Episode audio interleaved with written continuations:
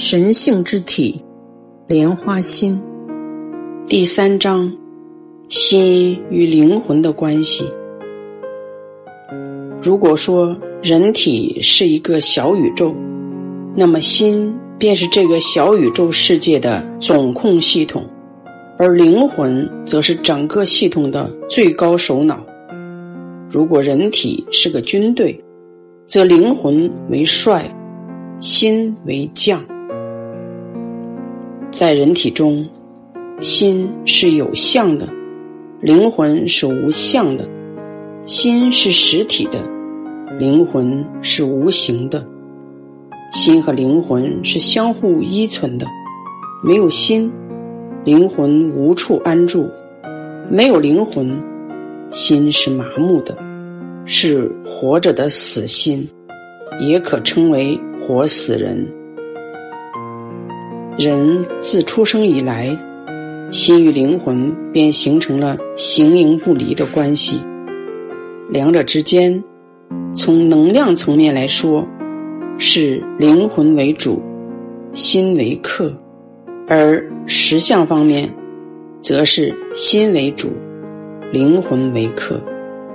因为灵魂绝大部分时间处于沉睡状态，人所有的意识行为。语言造作都是心在起着主导作用，离开了灵魂的指引，心会随波逐流，随心所欲，处于混乱无序的状态。大部分人会在业力模式下不由自主。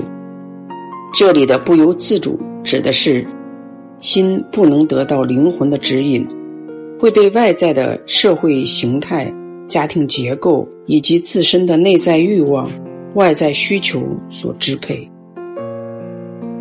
很少有人能自由自在、无忧无虑地走完自己的一生。人一生中所有欢乐的时光，大多是在童年时期短暂呈现，到了少年、青年、中年、老年。大多数人的心与灵魂是分离的状态，即便是灵魂在某个时间点或者重大的人生转折中给予提示、赋予能量，但由于与灵魂分离过久，心完全淹没在滚滚红尘的噪音中，他无法接收到灵魂的指引，无法感受到灵魂所给予的能量。只有少数人不受业力支配，不受外在环境影响，不为乱象所迷惑。他们时常会将心收回来，让心安住下来，让时间慢下来。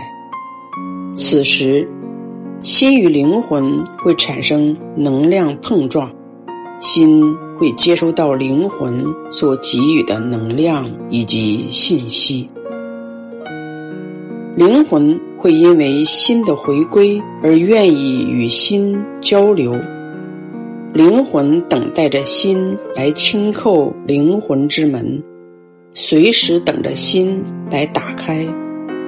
灵魂如同母亲，心如同游子，心只有回到灵魂的怀抱，才可以变得柔软，变得清明。变得有爱。如果心一直在外漂流，便失去了方向，久而久之会变得迷惑颠倒，甚至找不到回家的路。而人体所有的组织结构，由于心的混乱无序，都会变得杂乱无章，从而导致身体疾病丛生。人的精神状态恍惚昏昧，外在所表现的行为是愚昧无知。即便是在某种特殊领域有所突破、建树，但由于心的混乱，依然不能够从善而终。心做不了主，此时人体中的意识、脑意识会强行介入。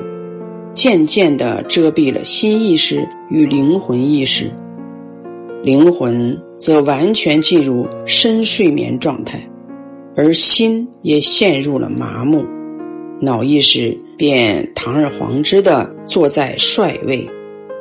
大多数人都是这样，凭着我以为、我觉得、我如何，外在身体的我完全覆盖了真实的我。在此种状态下，指假为真，认贼作父。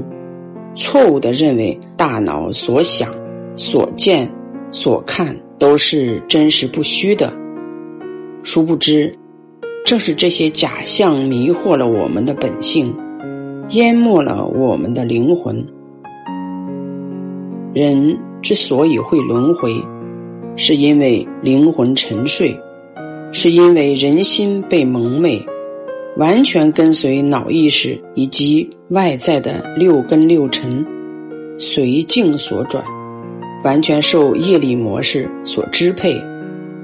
而作为修行悟道的人，一定要了解心与灵魂与身体的关系，什么是主，什么是客，什么是体，什么是用，什么是性，什么是相。唯有如此，才不会被假象所迷惑，才不会执假为真，不会执着外在六根所带来的任何信息。当人心重回主帅位，灵魂便会慢慢苏醒，它会指引心的方向，给心赋予能量，让人体小宇宙。回归到正常有序的轨道，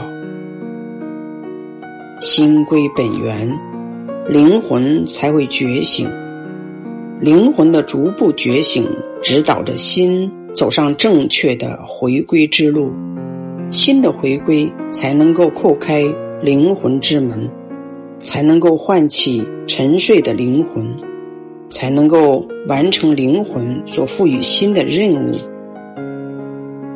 灵魂会指导着心的造作，会影响生命体日渐丰盛圆满，而外在的呈现便是，心中所有最美好的愿望都会逐步实现，生命体的人生会变得丰富多彩，圆满无缺。